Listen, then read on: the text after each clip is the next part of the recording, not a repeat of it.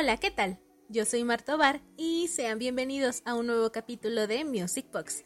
Si esta es tu primera vez escuchándome, pues bueno, este es un podcast en donde hablamos de temas muy interesantes sobre diferentes artistas, compositores, álbumes, canciones, géneros musicales, en fin, temas de la música en general. Así que sin más que agregar, comencemos.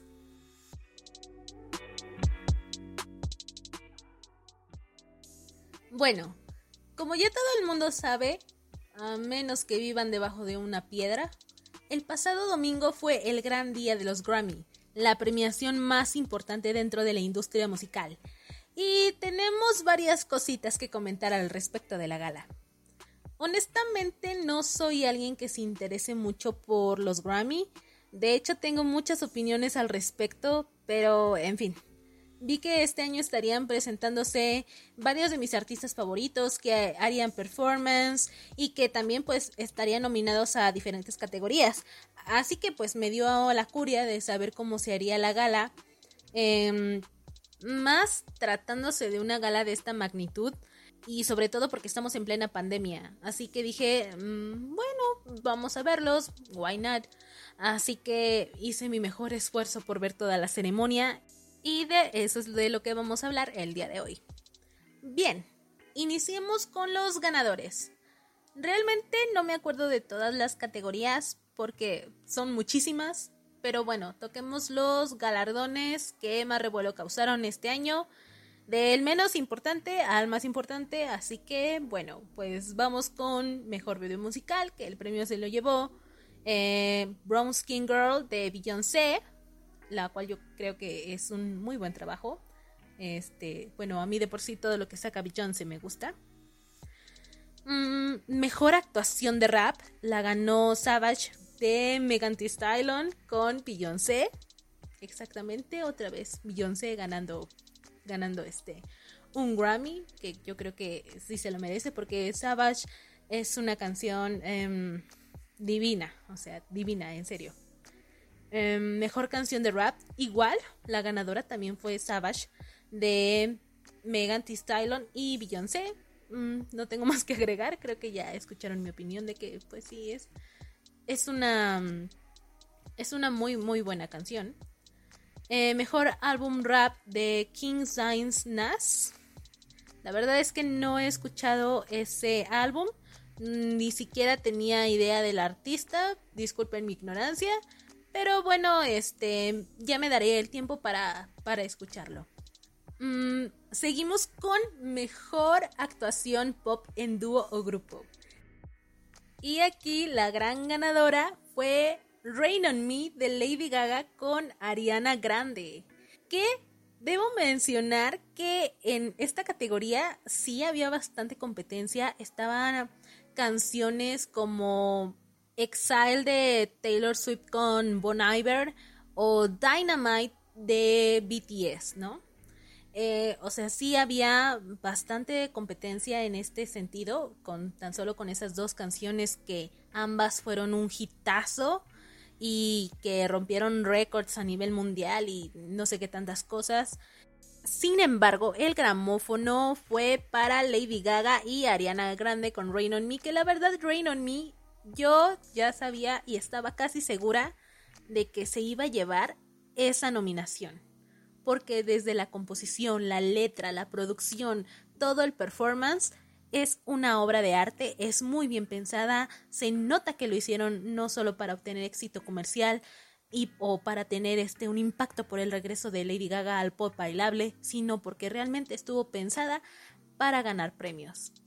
Y pues seguimos con mejor actuación pop en solitario, la cual se lo llevó Watermelon Sugar de Harry Styles. Y aquí honestamente yo pensé que se lo iba a llevar Dua Lipa porque vamos, Don't Start Now es una cosa del otro mundo. Bueno, pensándolo bien, yo creo que también Watermelon Sugar eh, tenía grandes posibilidades de ganarlo. Todo el performance, la composición, la letra. Eh, Watermelon Sugar en 2020 fue todo un hito en todos los sentidos, no solo en el sentido comercial, sino en el sentido de que realmente esta canción marcó toda una época dentro de, la pandemia y de los momentos que estamos viviendo actualmente, también por el mensaje que tiene dentro. Em, yo creo que sí, fue muy, muy justo que, le dieran a Harry Styles su primer Grammy con Watermelon Sugar porque ah, desde mi perspectiva es una gran canción y ha sido em, la mejor manera en la que Harry Styles ha presentado su evolución musical.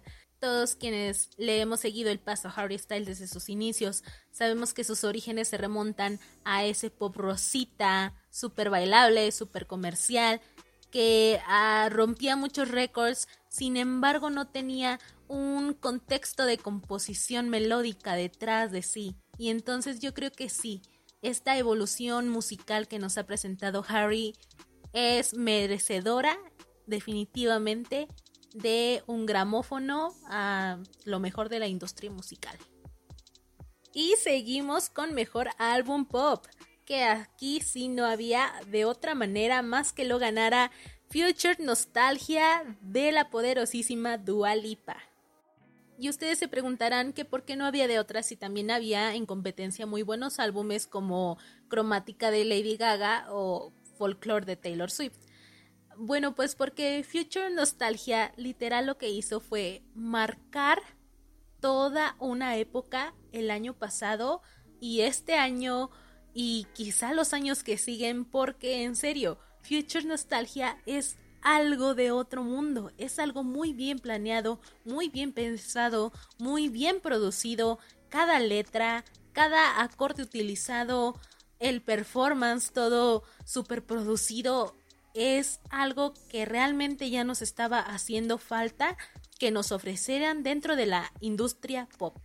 Y que Dua Lipa ha sido de las pocas que lo logró durante el año pasado. Y que hasta ahorita Future Nostalgia sigue siendo un álbum vigente. No le ha pasado lo que a la mayoría de otros álbumes que produjeron el año pasado les pasó, que tuvieron uno o dos éxitos y ya va al olvido.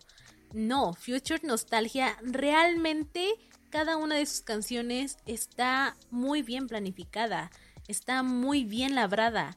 Em, y bueno, también lo, la voz de Dua Lipa, toda esa evolución que ha presentado, eh, incluso su baile, o sea, todo el performance, que si bien cromática de Lady Gaga también era una fuerte competencia para llevarse ese galardón, eh, por el regreso de Lady Gaga al pop bailable, pues sí realmente Rain on Me sí fue muy bien planeada, muy bien planificada, pero pues el resto del álbum no, o sea, sí vemos un declive en las demás canciones.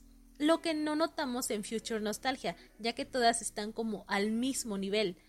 Claro que pues por los videos musicales lanzados unas han sido más famosas que otras, pero todas se mantienen en ese rango de calidad.